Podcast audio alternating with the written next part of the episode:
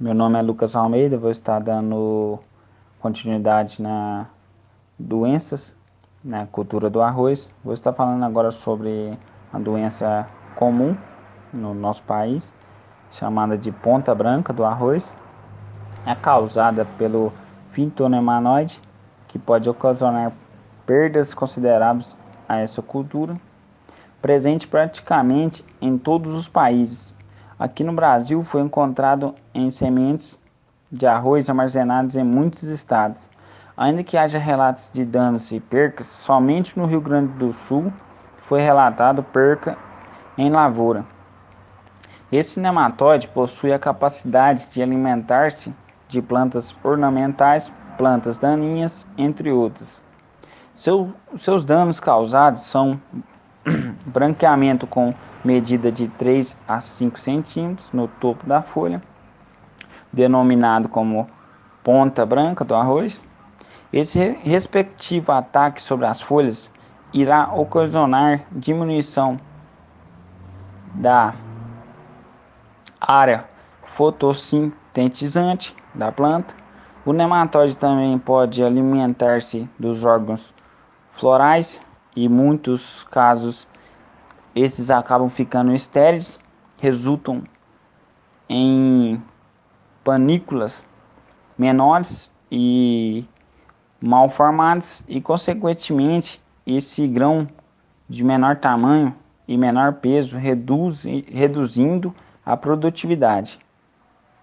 As perdas são muito variáveis, irão depender de alguns fatores, tais como a sustentabilidade da cultivar, o manejo de irrigação na área e a densidade da populacional elevada do nematóide, que atinge em determinadas situações de 10 a 30% na semente ou no solo. O controle mais eficaz e utilizado baseia-se na utilização de sementes isentas e no uso de cultivares resistentes, evitando-se o plantio de cultivares antigas, pois é, estas são extremamente suscetíveis. Outra opção seria o controle físico, utilizando água em temperatura entre 51 a 53 graus Celsius por 15 minutos, além do tratamento de sementes com nematicidas. Todas essas práticas citadas possuem como premissa um contexto de manejo integrado. Também vou falar de, um, de uma outra doença bastante comum no, no Brasil, é a podridão da, da bainha. Essa doença tem um alto potencial para causar percas em produtividade e em qualidade de grãos.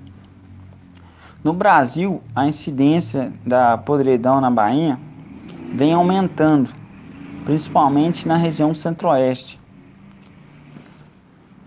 Ela é causada pelo fungo Sarocladium oryzae. A sobrevivência do patógeno é na forma de micélio no resto das culturas e nas sementes.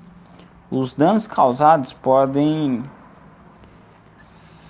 ser por insetos, servem de, de, de porta-entrada para o fungo, alta densidade de semeadura e deficiência da, de nitrogênio favorece a ocorrência dessa doença.